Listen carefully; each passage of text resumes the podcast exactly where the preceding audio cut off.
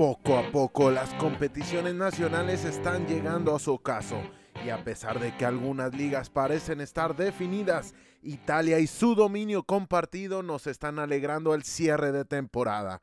Eso sin dejar de lado al Liverpool, que quizá tiene un as bajo la manga de la derrota del París ante Galtier, la victoria del Manchester City en el derby, la previa de Europa, el scouting vertical y mucho más hablaremos en este decimocuarto episodio de la primera temporada de Fútbol Vertical.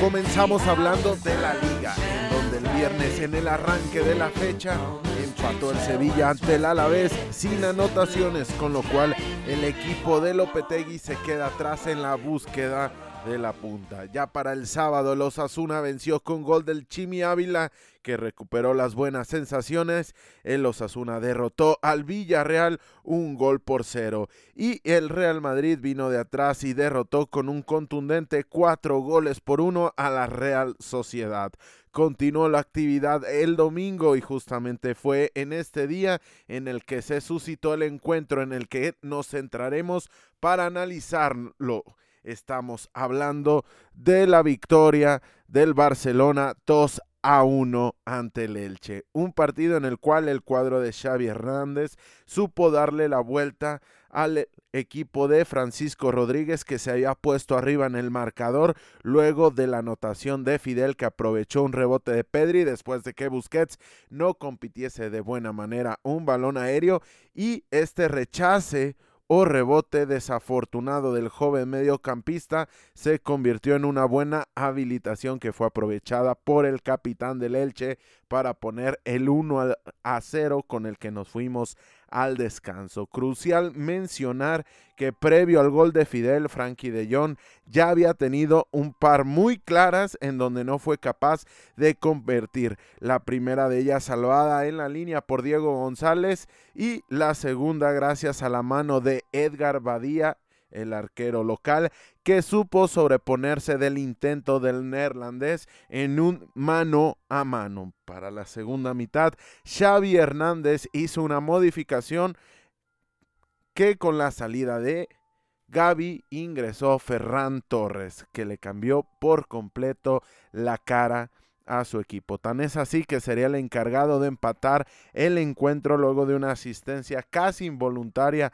de Jordi Alba, pero que dejó completamente a solo a Ferran, que con un toque venció a Badía. La respuesta del conjunto blanquiverde no se hizo esperar y al 63, tres minutos después del empate, Pere Millá tuvo una importante dentro del área culé que Marc André Ter Stegen envió a tiro de esquina. A partir de ese momento, Ferran Torres tuvo un par más que sacó de buena forma a Badía hasta que al 84 un penal provocado por Antonio Barragán, generado por Memphis Depay, que el mismo Depay puso el 2 a 1 definitivo en el Martínez Velero. En los últimos instantes, el Elche lo intentó, pero pese a tener un par de polémicas arbitrales, el Barça supo aguantar y llevarse las tres unidades con dirección a casa. A destacar, el Barcelona lo ganó, pero se mostró relajado en la primera parte. Me parece que los buenos comentarios surgidos de la victoria ante el Athletic, de la victoria ante el Napoli y buenas primeras partes o segundas partes, según sea el caso, terminaron por afectar al Barcelona, que creo que ya comenzó a tomarse su papel de favorito y lo demostró en la primera parte, en la cual sí tuvo las dos de Frankie de Jong, pero más allá de eso, el Elche me parece que, que fue mejor, también tuvo oportunidades previas al gol, inclusive un par más claras que el gol de Fidel, pero hay que dejarlo por sentado que el Barcelona sí gana, lo hace en la recta final, que también hay que reconocérselo, pero por momentos me dio la sensación de un conjunto relajado, de un conjunto que ya se sentía superior. Y ojo, y ojo que estamos hablando de un equipo que sí se ha reforzado de una mucho mejor manera al equipo con el que contaba Ronald Kuman, pero no ha ganado absolutamente nada y un equipo con mayor poderío que este Elche lo puede llegar a penalizar. Otro punto, Ferran Torres le cambió la cara al conjunto culé. Buenos cambios de Xavi. Tanto Ferran como Memphis Depay, los anotadores del encuentro, salieron del banquillo para cambiarle la cara al conjunto culé, sobre todo evidentemente porque tuvo más minutos, Ferran Torres intentándolo más, siendo más vertical, siendo más atrevido, siendo teniendo más arrojo por buscar la jugada individual, terminó por desequilibrar a un Antonio Barragán que desde su sector surgieron las dos anotaciones. Por ahí la primera, el centro que no puede cortar y que termina en la habilitación de Jordi Alba, pero en la segunda completamente todo el error de Antonio Barragán, que comparado con su compañero de posición, por el sector izquierdo estaba el colombiano Johan Mujica, mucho, mucho que desear el rendimiento del lateral por derecha del Elche. Lo aprovechó de buena manera Memphis Depay y de ahí surgió el segundo gol, pero bien aplicados esos esos cambios, sobre todo porque Gaby había tenido una primera parte bastante, bastante discretita. Me parece que le está costando habilitarse como un extremo. Por ahí lo, hemos mencionado en el scouting vertical. Me parece que, su posición es más de, de un interior, de, de, un jugador de segunda línea que propiamente de un extremo y posicionalmente siento que le está costando a Gaby, o por lo menos esas fueron mis sensaciones de este partido. Otra cosa a mencionar, Ronald Araujo cada vez se ve mucho mejor, buen complemento para para Piqué que le está sirviendo de red de protección, le está sirviendo para cuidarle la espalda al veterano jugador catalán. Creo que Ronald Araujo más allá de la mejor versión de un Titi que, que hace ya bastante, que desafortunadamente no la vemos por, por la playa de lesiones con las cuales ha sufrido el defensor francés. Me parece que Ronald Araujo de los últimos de los últimos compañeros de Gerard Piqué, me parece de los más destacados. Evidentemente Jerry Mina pasó de noche, otra serie de, Jeremy Mathieu, mejor ni hablamos, pero desde un Titi no veía a un Gerard Piqué tan cómodo dentro del césped como lo, está, lo estamos viendo en estos últimos partidos con el jugador uruguayo. Otra cuestión a mencionar, la presión tras pérdida. Hoy no estuvo tan fina, pero se intenta y es resolutiva de cara a la evolución. Buen bastión del proyecto.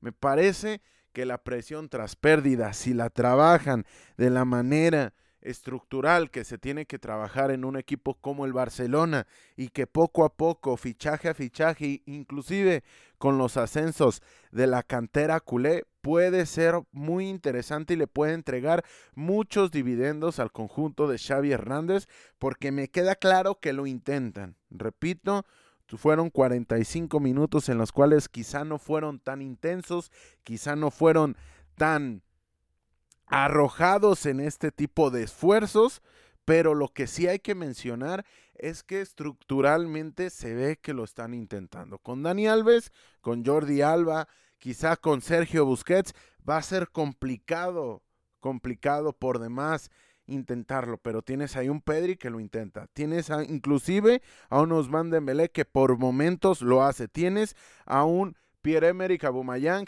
que va y presiona la salida rival, que va e incomoda al rival y ese agobio termina por, por, ser bastante molesto y un lastre muy muy pesado para los equipos que más allá de que evidentemente con la calidad que tiene Pedri, con la calidad que tienen los mencionados Alba, y Alves por las bandas, a pesar de que ya evidentemente sus mejores años ya pasaron, pero tienen calidad en los botines.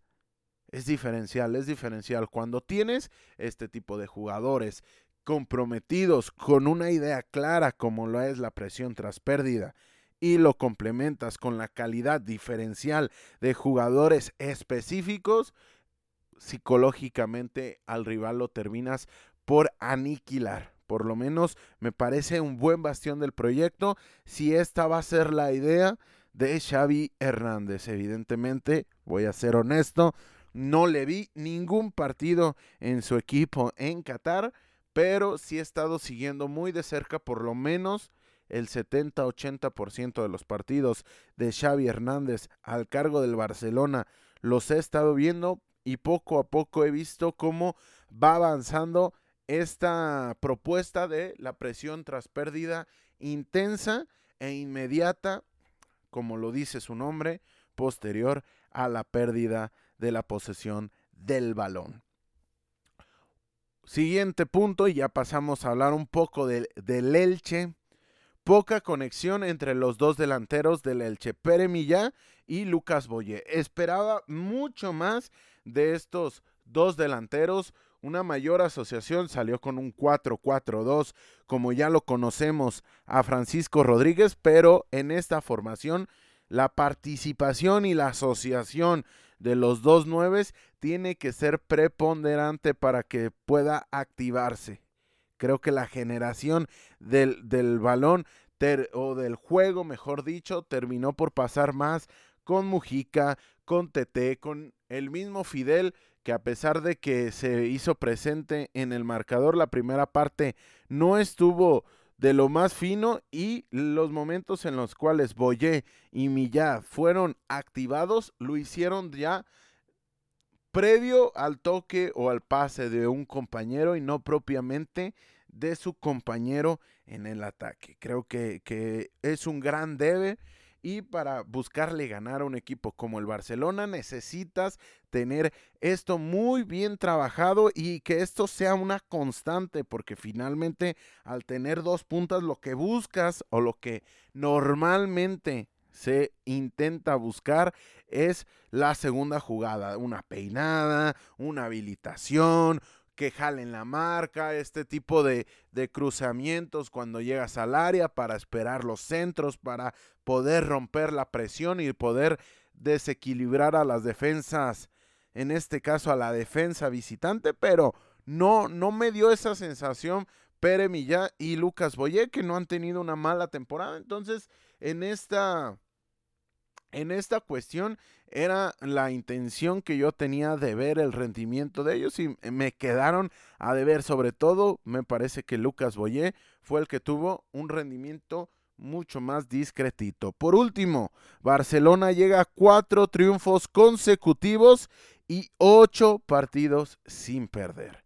Está recobrando solidez para ganarle a un equipo primero como como opción principal tienes que creerte capaz de poderle ganar, de buscar ofender. Y el Barcelona del último año y medio no daba esa sensación de imbatibilidad. Le permitía al rival ilusionarse con sacar unidades, inclusive con ganarle. Y, y la cuestión no ha cambiado diametralmente, pero poco a poco, poco a poco, escalón a escalón, me parece que está recobrando esa solidez y de cara ya no a esta temporada, porque aquí no somos Bartomeu, la porta, la porta, perdónenme, aficionados culés, la porta, evidentemente no somos Bartomeu, tampoco somos la porta. Esta temporada no van a quedar campeones de la liga, pero pero, pero, pero, cimentando lo mencionado y recobrando esta solidez que te da el no perder partidos, que te da el ser capaz de competir hasta el último momento, como lo está haciendo de buena manera. Recordar que rescató el empate frente al español también de último momento, que en el partido de ida le ganó 3 a 2 de último momento a este Elche con gol de Nico allá por diciembre y poco a poco se va recobrando la solidez y para finalizar, esto es una buena manera de aferrarse al futuro de este proyecto. Terminó la actividad del domingo, el triunfo del Atlético de Madrid 3 a 1 sobre el Betis con lo que el cuadro de Diego Pablo Simeone llega a puestos de Champions League. De hecho, aprovechamos este comentario para repasar la tabla en la liga. Primero es el Real Madrid con 63 puntos. Segundo es el Sevilla con 55, 8 puntos por debajo del Real Madrid. Tercero es el Barcelona con 48, los mismos que el Atlético de Madrid, que también tiene 48, 46 del Betis, ya es quinto el cuadro verde y blanco, el cuadro de Sevilla, el cuadro de Manuel Pellegrini, ya es quinto, evidentemente el tercer lugar no era la obligación al inicio de la temporada para el equipo del Betis, pero pero los últimos malos resultados le están penalizando y ya es quinto lugar de la tabla, ya salió de puestos Champions League y va a ser muy complicado con los pesos pesados que hoy ocupan esos puestos de Champions League. Va a ser complicadísimo que el equipo de Guido Rodríguez, Andrés Guardado y compañía pueda recobrar esta distinción. Sexto lugar es la Real Sociedad con 44 puntos, el Villarreal es séptimo con 42. Dura derrota ante los Asuna que penaliza al cuadro de Unai Emery. Ahora pasamos a hablar de la Serie en la cual por fin los equipos de Milán pudieron regresar al triunfo y en consecuencia tenemos nuevo líder del, del campeonato italiano. Por orden de aparición, el viernes el Inter de Milán vapuleó con un contundente 5 a 0 con un hack trick de Lautaro Martínez y un doblete de Dinjeco al débil y colero de la competición salernitana. Pero al hablar del conjunto de Inzaghi, no nos estamos refiriendo al puntero de la Serie A, porque este mote de momento le pertenece al Milan de Stefano Pioli, que se metió al estadio del Napoli, el Diego Armando Maradona, autora llamado San Paolo, y se llevó las tres unidades con un 1-0. Y hablando más de ese encuentro, que sin lugar a dudas fue un duelo peleado y disputado, el cual provocó un ritmo de encuentro que no fue el más alto y que la continuidad en las secuencias de tiempo efectivo se vieran seriamente afectadas, sobre todo en la primera parte. Créeme que fue muy, muy complicada de ver esta primera parte por lo disputado, por lo ríspido, porque no regalaban absolutamente nada. Nos fuimos con un 0 a 0 con muy pocas oportunidades para ambos conjuntos, pero sí con muchas jugadas férreas en las cuales se denotaba que ninguno de los dos conjuntos iba a regalar un solo centímetro dentro del terreno de juego. Tan es así que quizá lo más destacado de los primeros 45 fueron un par de jugadas polémicas en las cuales se pedía la pena máxima, una por bando, primero la posible falta de Koulibaly sobre Benacer y posteriormente un contacto de Ficayo Tomori sobre Víctor Osimén, en el cual el árbitro Daniel Orsato aplicó el mismo criterio, permitiendo el contacto, pero no determinando infracción alguna. Ya para el complemento, en una de las primeras aproximaciones después del balón parado, que no fue bien despejado por la saga napolitana, David de Cadabria intentó un disparo que no llevaba dirección de portería, pero Olivier Giroud terminó mandándolo al fondo de la red para modificarle el trayecto a ese esférico y poniendo el que sería el 1 por 0 final. Aquí escuché una definición de este gol y la quiero compartir con ustedes. Un gol de goleador. Auténticamente el timing perfecto una jugada, un disparo que no llevaba dirección de portería, únicamente con un toque le da dirección de, arco y el premio es la anotación con la cual se llevaron las tres unidades. La desventaja para los de Spalletti salió, provocó que Spalletti saliera del script inicial y con una serie de modificaciones ofensivas intentó, pero la realidad poco y nada fue el impacto de los cambios y terminó siendo un cierre quizá no cómodo, pero sin mayor aspaviento para el equipo de Stefano Pioli, que en consecuencia esta semana es el líder de la Serie A. A destacar del encuentro, lo poco fluido y lo cerrado del partido. Milan le regresa el 0 a 1 sufrido en la primera vuelta al conjunto de Italia. Son 180 minutos en los cuales se han enfrentado en esta temporada por la Serie A. Ambos conjuntos solamente se han podido hacer daño en dos ocasiones, una por bando. La primera, en la primera vuelta fue un gol al minuto 5 de Elmas.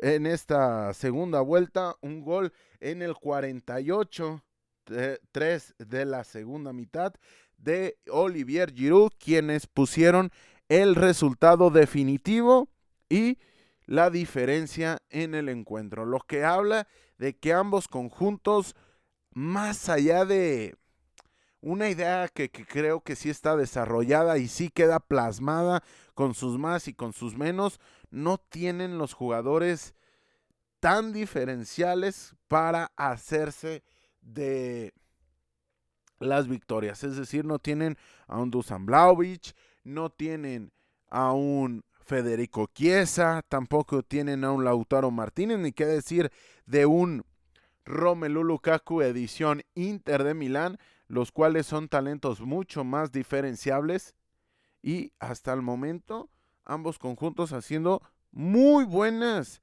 temporadas, pero con otros recursos, con otros alcances y sobre todo me parece que administrando muy, muy bien sus efectivos. Vemos a un Milan que sí tiene a Olivier Giroud, que es un descarte del campeón de Europa. Hay que mencionarlo como tal, pero que está siendo diferencial en los partidos importantes. Tiene un Salemekers que momentos sí, momentos no, pero no, no se compara con un Federico Chiesa, no se compara inclusive con un Jeremy Boga, me parece que tiene más calidad el Costa Marfileño. Y esto habla un poco de lo que estamos mencionando. Juegan al límite, juegan con todos sus recursos muy bien aplicados y prueba de ello es la tabla de posiciones, pero no, son unos partidos lúcidos, no son unos partidos en los cuales dominen ampliamente, por lo menos no cuando se enfrentan a rivales de la calidad de la cual se enfrentaron esta semana y en contraparte han sido que en 180 minutos únicamente han llegado par de anotaciones. Cambio de formación clave para el Milan. Comenzó con un 4-2-3-1, un doble contención, Benacer y Sandro Tonali, y cambió a un 4-3-3, sobrando a Tonali, buscando que la dinámica de Benacer apretara el medio campo y la salida del Napoli. Creo que esto es diferencial para el encuentro. Si bien es cierto, el gol cayó en consecuencia de un balón mal despejado este cambio que Tonali se metía como un tercer central para ayudar con una salida más limpia, con una salida más fluida, para que provocase que el Napoli no les apretara con tanta demencia la salida y dejarles estructurar un poco más la misma. Y en contraparte, Benacer se descolgaba de buena manera para apretar la misma salida del Napoli, que sabemos que la tiene muy bien trabajada con Ragmani, con Koulibaly, con la participación de los laterales, pero con la llegada del argelino de segunda línea, es rápido, tiene bastante dinámica de nacer.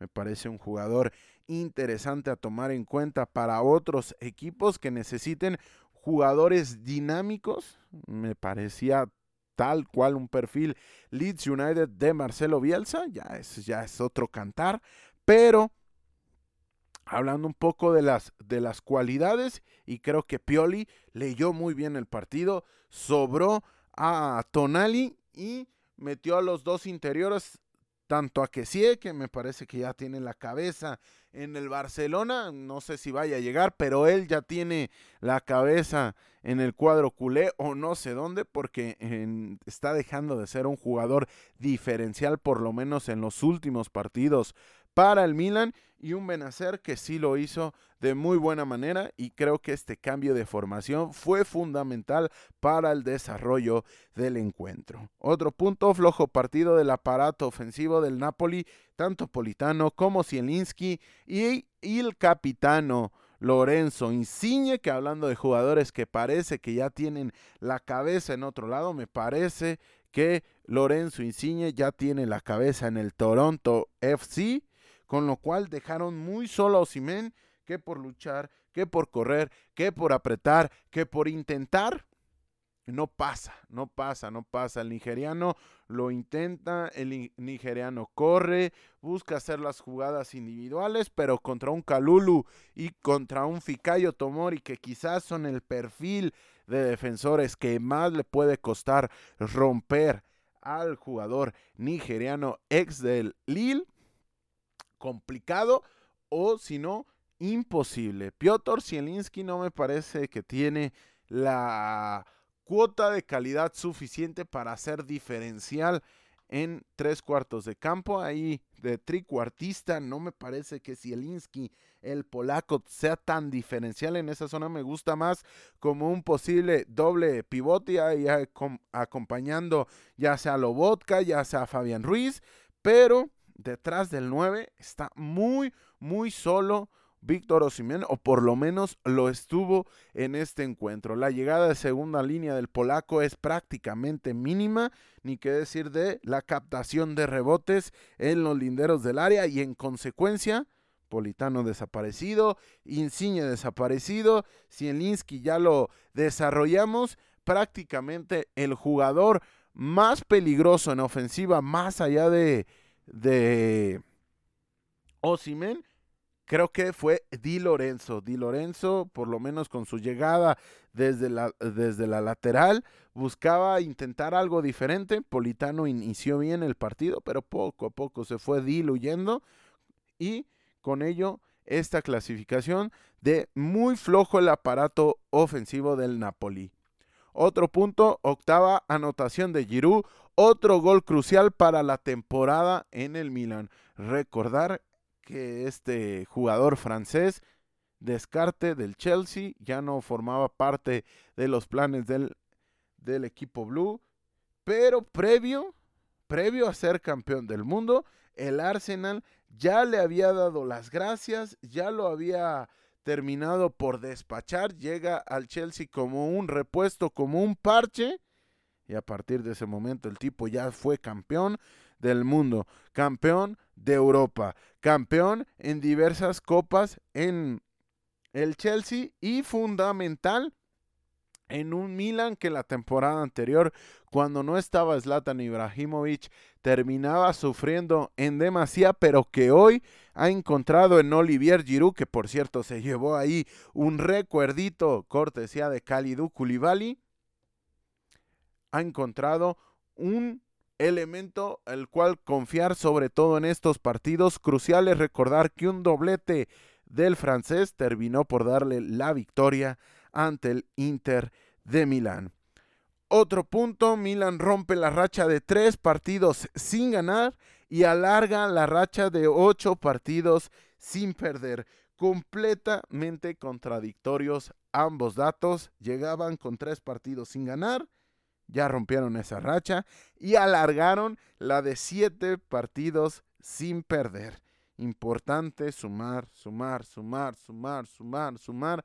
Esto es premio a la constancia. Las ligas, eso son una maratón auténtica de 38, 34 jornadas, dependiendo de cuál sea el caso. Y aquí el Milan ha sabido desarrollar de muy buena manera esta constancia y con lo cual a 10 fechas del término de la temporada hoy fungen como líderes, así que bien por el equipo de Stefano Pioli, que por cierto, por primera vez en la historia le ganó a un equipo de Luciano Spalletti. Llegaban en el particular y lo chequé previo al partido, ocho victorias para Spalletti, tres empates y cero victorias para Stefano Pioli. Aquí rompe la mala racha, rompe la malaria y consigue vencer al técnico del Napoli por primera vez en la historia. Entonces, felicidades para Pioli.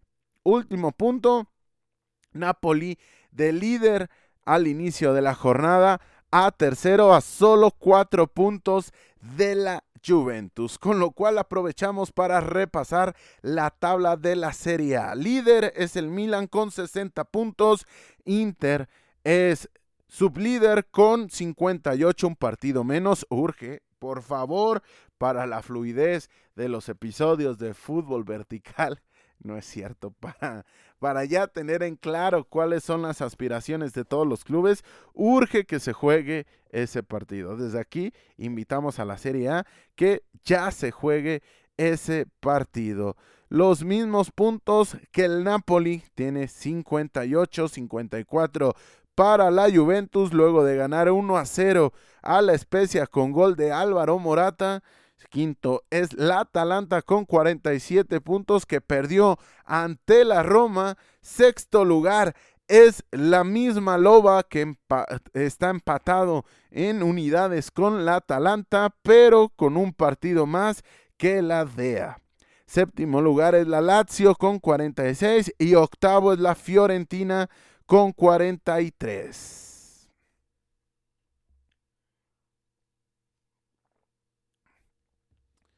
Dejando de lado las ligas nacionales, es momento de hablar de las previas de las competiciones europeas. Y no podemos comenzar con otra que con la madre de las competiciones, de los torneos a nivel global. Estamos hablando de la UEFA Champions League.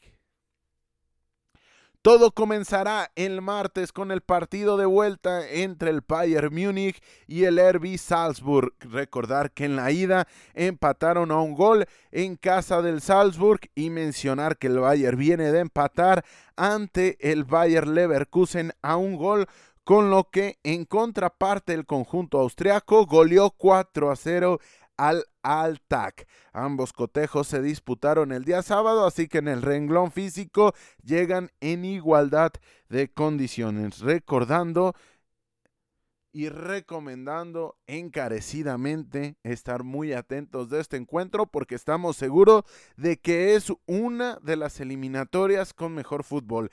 ¿Quién vaya a ganar? Aquí no vamos a hacer pronósticos, somos muy malos para los pronósticos, así que no vamos a dar lástima, no vamos a dar ventajas, pero puede ser una eliminatoria tapada, una eliminatoria que se consideraba inclusive como muy dispareja en el partido de ida. Nos dimos cuenta de que no fue así y si hay un momento para hacerle daño al Bayern Múnich, me parece que es en estos instantes, en estos momentos con la serie de lesiones, las ausencias, la falta de buenas sensaciones, más allá de que empataron frente al Bayern Leverkusen, recordar que no hace mucho eh, perdieron contra el Bochum, después empataron de manera inmediata ante el Salzburg, pudo ganar el Bayern Múnich, pero también lo pudo hacer el el Herbie Salzburg, así que hay que estar muy atentos de esta eliminatoria. El mismo martes y de hecho a la misma hora, cosa que no me encanta, por cierto, no, no me terminan de encantar, sé que para el mercado europeo este horario de las 9 de la noche es prácticamente sagrado, está escrito en piedra más, más estaba escrito en piedra el horario de las 8.45, pero a nosotros que nos toca verlo en otro horario, me gustaría tener más separados estos dos partidos y poderles poner la atención necesaria a ambas eliminatorias. Pero hablando del partido, es el Liverpool de Jürgen Klopp, actual campeón de la Carabao Cup, que recibirá en Anfield al Inter de Milán. Recordar que en la ida el marcador favoreció 2 a 0 al conjunto red, con lo que los de Inzaghi tendrán que apelar a la buena forma demostrada ante las Salernitanas. Si tienes que ir por la heroica, mejor llegar tan embalado como te puede dejar una victoria de 5 goles por 0. Ya van automáticamente por la hombrada. Van por la hombrada auténticamente, pero el llegar en buen, en buen momento puede ser que haya o prenda la luz de esperanza para los de Inzaghi. Por parte de Liverpool viene de ganarle por la mínima al West Ham United. Pasamos al miércoles en el cual se dará cita quizá la eliminatoria más desnivelada y la que sin duda ya está más definida. Estamos hablando del Manchester City ante Sporting Club de Portugal en el que en la ida quedaron 5 goles por cero en campo del campeón portugués. Así que la visita al estadio de la ciudad de Manchester, nombre europeo del Etihad por cierto, no luce para nada una tarea sencilla por realizar. El Manchester City, que además viene de vencer cuatro goles por uno al Manchester United y el conjunto de Rubén Amorín viene de derrocar y derrotar dos goles por cero al Arauca. Veremos qué nos depara para la vuelta, pero lo dicho, nulas posibilidades para los de Lisboa, pero siempre es interesante ver a un equipo de Amorín entrar en acción. Por último, cierra la actividad estelar de media semana el encuentro entre el actual líder de la liga, el Real Madrid, y el líder de la liga con el Paris Saint Germain, que sacó ventaja del partido de ida con ese gol tardío de Kylian Mbappé que condiciona tremendamente el partido de vuelta, más aún sabiendo que el cuadro merengue no podrá contar con Casemiro por acumulación de tarjetas, esto está confirmado, pero también se habla de que tampoco contará con Tony Cross, así que son dos duras ausencias para el equipo de Carleto Ancelotti que tiene una dura prueba, aunque lo dicho jugará en casa, en donde viene de ganar cuatro goles por uno a la Real Sociedad. Y el Paris Saint Germain no solo no ganó, sino que perdió ante el Nice de Galtier, que parece que ya tiene tomada la medida al conjunto parisino. Veremos, hay quien ve ya una eliminatoria definida en favor del equipo de Pochettino, pero más allá de tirar de tópicos de la heroica del Real Madrid, el espíritu de don Alfredo Di Stéfano, de don Paco Puscas y etcétera, etcétera, aquí no vamos a tirar de ese tipo de, de tópicos, las sensaciones más inmediatas favorecen sin duda alguna a los de la capital española, así que para mí la llave está más que abierta, sobre todo que el día lunes, Kylian Mbappé salió por una molestia después de un pisotón en la en el entrenamiento del Paris Saint Germain. Vamos a ver si llega y en qué condiciones llega. Sin lugar a dudas, el jugador más determinante, el jugador más importante con el cual cuenta la oncena de Mauricio Pochettino. Ahora pasamos a hablar de los octavos de final en su versión de ida en la Europa League que se disputarán el día jueves. En el primer horario nos deparará el Porto contra León, partido interesante, el líder de la liga portuguesa contra Unión que poco a poco va recobrando si no los puestos altos en la Liga, por lo menos sí los puestos de media tabla y esto ya es decir bastante con el pésimo inicio de temporada que habían mostrado los franceses. El Betis en simultáneo enfrentará al Eintracht de Frankfurt, un Betis que tiene repleta, repleta la agenda. Copa del Rey, por cierto, se clasificaron a la final. UEFA Europa League y la liga. De aquí creo que se explica bastante el bajón de juego. Tienen buen plantel, están bien trabajados por el ingeniero Pellegrini, pero no creo que tengan los efectivos en la cantidad suficiente para afrontar tantas peleas, tantos frentes al mismo tiempo. prueba de ello me parece que es el bajón, pero hay que considerar que el Betis sabe que se va a disputar la final en su casa, así que este puede ser un factor determinante, no para los resultados, eso es obvio, eso queda más que obvio y este no va a ser el espacio donde vamos a decir que, que, esto influya en el renglón futbolístico, pero sí en el renglón de la atención que le pones a la competición, pues aquí el día jueves se enfrentarán al Eintracht de Frankfurt. Hablando de Sevilla, que recibirá la final en su casa, por lo menos con o sin ellos. La final será en la ciudad de Sevilla, enfrentará al West Ham United, en el que sin duda alguna es el partidazo de estos octavos de final. Qué buena pinta tiene este encuentro. El segundo lugar de la liga contra un equipo que por muchos, muchas jornadas fue parte de la Champions League en la Premier League, Declan Rice, ahí disputando la eliminatoria europea, quizás su, en su última temporada en el West Ham United, así que va a ser por demás interesante este partido. Sin lugar a dudas, si usted nada más tiene oportunidad de disfrutar un partido, nosotros les recomendamos este el día jueves en el primer horario. Mucho mejor que estén diluidos y repartidos los encuentros. Ya para el segundo horario son cuatro partidos por demás interesantes. Comenzamos con el Barcelona contra Galatasaray. Muy favorito el Barcelona. Ojo, ya no es el Galatasaray de mediados de la década pasada, inclusive de hace ya un par de décadas, en los cuales metía miedo en el infierno en Turquía. El conjunto de la capital turca marcha en el décimo segundo puesto a 32 puntos de la Superliga de Turquía.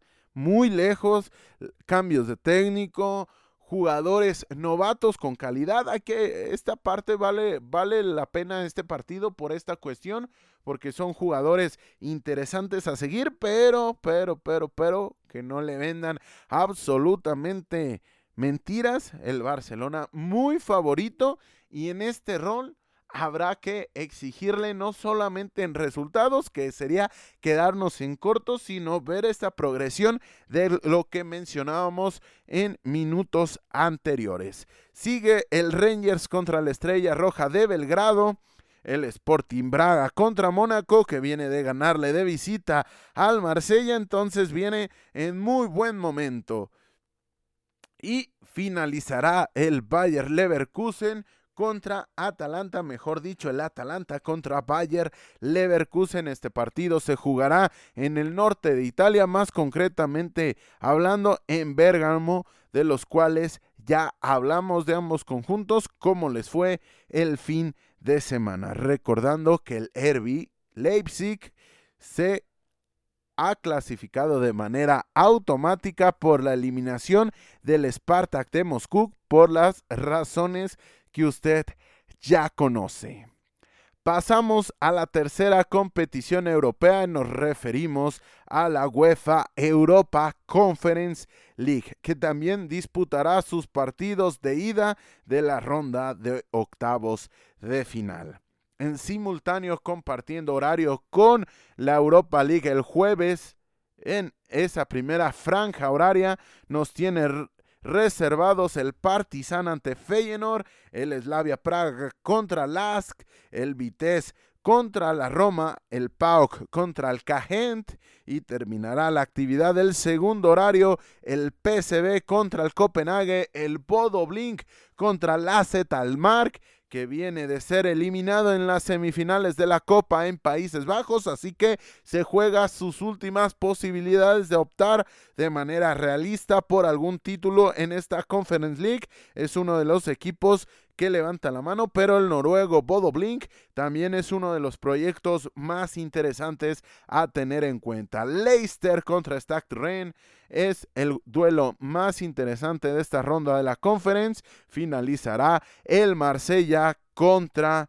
Basel recordar y subrayar por última ocasión en la temporada que el valor doble en los goles fuera de casa ha sido eliminado del reglamento, con lo cual, y esto refiriéndonos a la Champions League, evidentemente, porque a partir de esta semana estará jugando sus partidos de vuelta. En caso de persistir el empate en el global, se disputarán tiempos extra y de no encontrarse ganador, la última instancia serán los tiros penales. Así que haga tiempo en su agenda en caso de que el empate aparezca.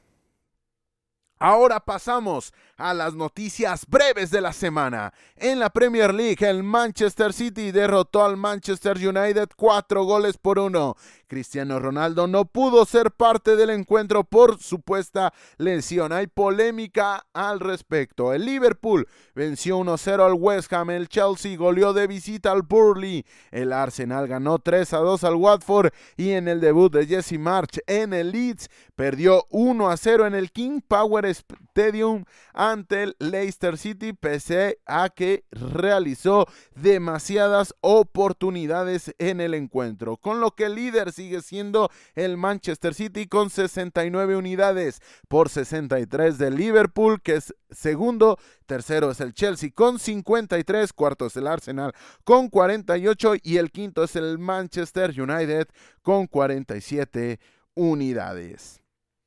En la Bundesliga, lo dicho, el Bayern Múnich no pudo ganar y empató un gol contra el Bayern Leverkusen. Borussia Dortmund no pudo disputar su encuentro luego del multicontagio de los jugadores del Mainz y el que sí ganó fue el Hoffenheim que derrotó por la mínima al Colonia como con lo que toma el cuarto puesto de la clasificación.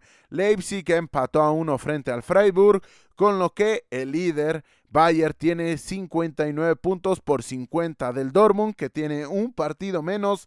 Tercero es el Leverkusen con 45 y cuarto ya es el Hoffenheim con 43. Quinto es el Leipzig con 41, los mismos que el Freiburg, que es el sexto lugar. En la Licon, el PSG con pobre actuación de Messi Neymar perdió ante el Nice. Mónaco venció al Marsella 1 a 0, con lo que evidentemente el París sigue en la punta 13 puntos por encima del Nice, que es el segundo con 49, tercero es el Marsella con 47, cuarto es el Rennes que tiene 46. Por último, en la primera liga, el Porto ganó 4 a 2 al Pasos de Ferreira. El Sporting hizo lo propio venciendo 2 a 0 al Arauca y el Benfica también ganó al Portimonense dos goles por uno, con lo que en la tabla poco cambió este fin de semana, ya que la cima sigue siendo del Porto con 67, seguido por el Sporting con 61, Benfica es tercero con 57 y cuarto es el Braga con 46, luego de empatar con el Boa Vista. Dejando de lado las noticias breves de la semana, es momento del Scouting Vertical.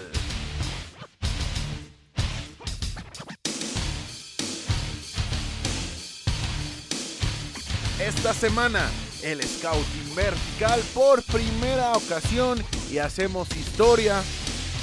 Quizá usted lo notó y le ha dado secuencia al desarrollo de este Scouting Vertical es el primer brasileño del que vamos a hablar. No habíamos hablado de ningún jugador de la nacionalidad que más copas del mundo tiene. Estamos hablando de la selección brasileña. No habíamos tenido presencia de ningún brasileño, lo cual llama poderosamente la, la atención.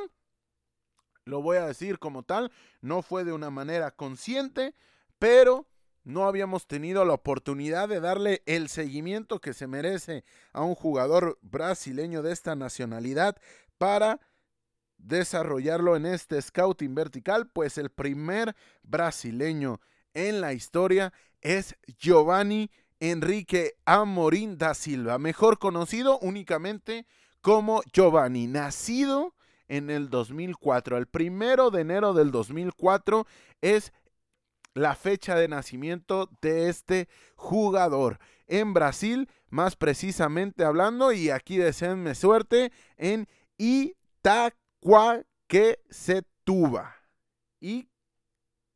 Itaquacetuba, Brasil. No lo repetiremos, ya lo mencionamos, pues aquí nació este extremo por derecha perteneciente al Palmeiras con valor de 6 millones de euros, 2004, brasileño, talentoso, extremo por derecha, de mucha calidad. 6 millones de euros es lo que vale, pero si usted lo quisiera comprar, seguramente le estaría costando mínimamente 40, 45 millones de euros por la mínima. Es un jugador nacido en el 2004, tiene 18 años, mide 1,82, es extremo derecho, pero su perfil es el zurdo. Así que vamos desarrollando el tipo de jugador que es para estructurar y procuraremos a raíz de este nombre desarrollar de la siguiente manera. Primero hablar de sus datos específicos como son la edad, nombre, edad, de qué equipo son, es del Palmeiras, por si no lo había mencionado, no tengo certeza, pero lo menciono, es jugador del actual bicampeón de la Copa Libertadores. Y a partir de ahí hablaremos de sus características para posteriormente llegar al renglón numérico. Es un extremo por derecha de perfil zurdo, esto ya lo habíamos mencionado, habilidoso, rápido y muy ligero, que esto hay que considerarlo. Tiene, tiene una, pese a que tiene una buena estatura, mide un 82, no es para nada pesado, con lo cual quizá puede llegar a perder un pelín en la cuestión de aguantar el esférico, pero va a ganar bastante en dinámica, va a ganar bastante en velocidad y aquí hablamos también de su siguiente característica. Es un jugador completamente vertical. Este es el nombre del podcast y por ende a un servidor le encantan los jugadores con estas características, con capacidad y hábil para atacar el espacio. Rápidamente recupera el balón y se puede ir como una flecha por la banda derecha para aprovechar lo ligero que es, su velocidad y los espacios a la espalda de los rivales. Eh, por ende, tiene otro tipo de carencias, pero me encanta esta habilidad de atacar los espacios a la espalda. Es un jugador hábil para atacar el espacio y desequilibrante. Es el que te puede superar al rival, el que te puede generar esa jugada diferencia, diferente, no solo por su calidad técnica, que evidentemente sí la tiene, pero también por ese arrojo competitivo de encontrar y detectar cuál es la línea más sencilla para acceder a una jugada de ataque. Muchas veces se abusa en imbalar la jugada, en llevarla poco a poco, paso a paso, cuestión que evidentemente siempre puede ser importante, puede ser interesante, pero siempre el mejor camino quizá puede ser el más corto aquí, es hábil para detectarlo y rápidamente puede hacer esa reconversión. No quiero decir a qué equipo, a qué jugador me recuerda, porque no quiero la comparación, Luis Díaz, pero es un jugador con características muy, pero muy interesantes. Recepción pegada a la banda, diagonal hacia el centro, es una de sus, de sus jugadas favoritas, asociación o tiro. Tiene, tiene esta capacidad de rápidamente decidir. No es tan hábil en la, en la asociación, por lo menos en los partidos que lo he venido siguiendo, no es tan...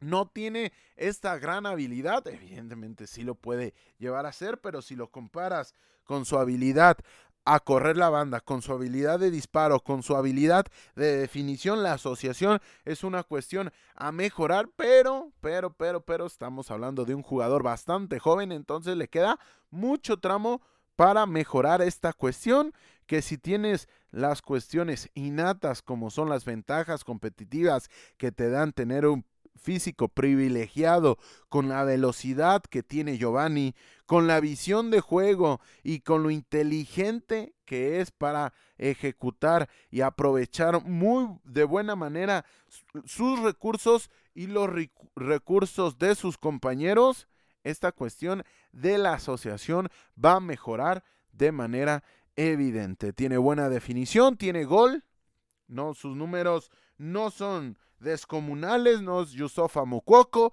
pero tiene gol, en el mano a mano te puede definir, de tiros de media larga distancia lo puede hacer e inclusive puede jugar como carrilero. Y aquí son muchos los equipos en Portugal, en Holanda, en Italia, en España, bueno, en España un poco menos, pero en estas tres últimas, o, las primeras, mejor dicho, esta formación se está utilizando bastante, así que lo pueden habilitar como carrilero dando esa posibilidad. Ojo que también tiene disparo con su perna menos hábil. De hecho, el día de ayer en el partido de Palmeiras contra Guaraní, partido que estuvimos siguiendo, tiene demostró esta capacidad de disparar con la pierna derecha. No es su pierna más hábil, pero lo puede hacer y también se denota porque en el momento que, que, gana el espacio por la banda, es capaz de mandar centro con la pierna derecha, asistir a sus compañeros y esta serie de opciones abre por completo el abanico de posibilidades, porque es complejo en demasía para un defensor o para un rival no saber si te puede tirar el balón a la banda y mandar el centro directo, recortar y mandar el centro peligroso con comba hacia adentro hacer la diagonal y disparar a primer poste, hacer la diagonal, disparar a segundo poste, asociarse con sus compañeros. Entonces, tiene muchas, muchas, muchas características a tomar en cuenta Giovanni. Y vamos a hablar rápidamente del aspecto numérico. Ha sido convocado a la selección ya la sub-16 y la sub-17 de Brasil. No ha tenido actividad, pero sabemos de antemano que estos puestos están muy competitivos, pero sobre todo que dadas las condiciones actuales a nivel global, la cuestión del badaje de las selecciones inferiores se ha visto reducida y creo que aquí atribuyo que no haya debutado con alguna de sus selecciones. En cuestión de rendimiento, en la Liga Paulista ya tiene 11 partidos en la Liga de Sao Paulo tiene 11 partidos con el primer equipo, una asistencia y 512 minutos disputados, con lo cual se va ganando ahí un lugar en la Serie A en el Brasileirao. Tiene tres partidos disputados, un gol y ha salido de la banca en par de ocasiones. Tiene 200 30 minutos. Estamos hablando del campeón de América, bicampeón de América y ya está teniendo eh, minutos y partidos con el primer equipo. Entonces habla de que su avance está siendo promisorio. En la Copiña tuvo dos partidos, dos goles, uno de ellos en la final y solamente tuvo 140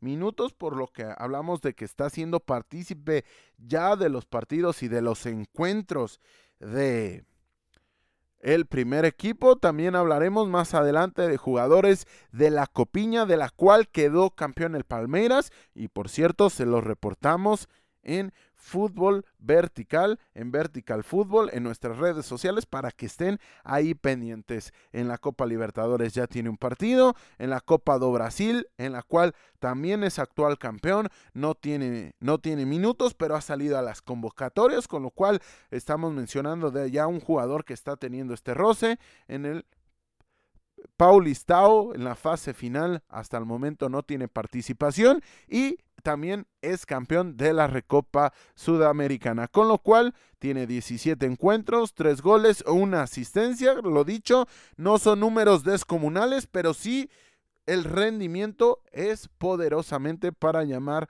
la atención. En las posiciones jugadas y último punto, como extremo por derecha tiene la mayoría de sus encuentros y las tres anotaciones que tiene han llegado desde este sector. También se puede desempeñar como delantero centro, como medio centro ofensivo, extremo izquierdo o carrilero por la derecha. Quizá extremo y carrilero son las posibilidades más interesantes con las cuales cuenta Giovanni Enrique Amorim da Silva, el primer brasileño en la historia del scouting vertical y nuestro jugador a seguir de esta semana.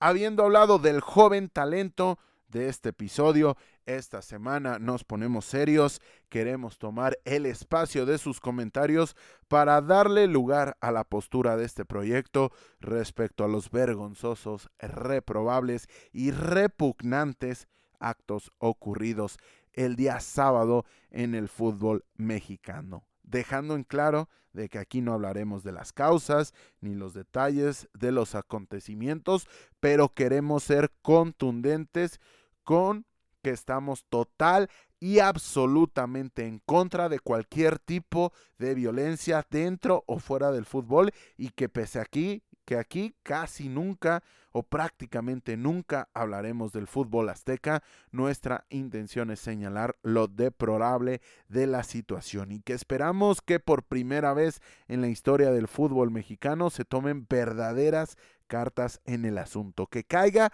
quien tenga que caer porque el fútbol no se puede manchar y menos de la manera en que fue manchado el pasado sábado 5 de marzo de 2022. Nuestra solidaridad con las familias de los afectados y nuestro repudio hacia los implicados en esta vergüenza no nacional, sino mundial que ha sufrido no solamente el fútbol mexicano, sino la sociedad mexicana en general. En fin, y quitándonos de la cabeza el asco que nos provocan actos como esos, y hablando de cosas mucho más agradables, como lo es la promesa de que la próxima semana daremos salida a su participación para que estén pendientes sin más por el momento, agradecemos su participación, sus comentarios, sus reproducciones, sus descargas y por supuesto sus suscripciones y calificaciones. Los invitamos a que nos sigan en redes sociales en las que semana a semana reportamos los 49 duelos de las cinco grandes ligas, hablamos de copas y damos espacios al partido random del día. Así que los esperamos. Estamos en Instagram y Twitter, en donde nos pueden encontrar como Vertical Football. Con esto llegamos al final del episodio número 14 de la primera temporada de Fútbol Vertical. Yo soy Carlos Alberto Valdés. Nos escuchamos la próxima semana con lo ocurrido en los próximos 7 días. Yo los invito a que disfruten del balón, porque el fútbol cada vez es más vertical.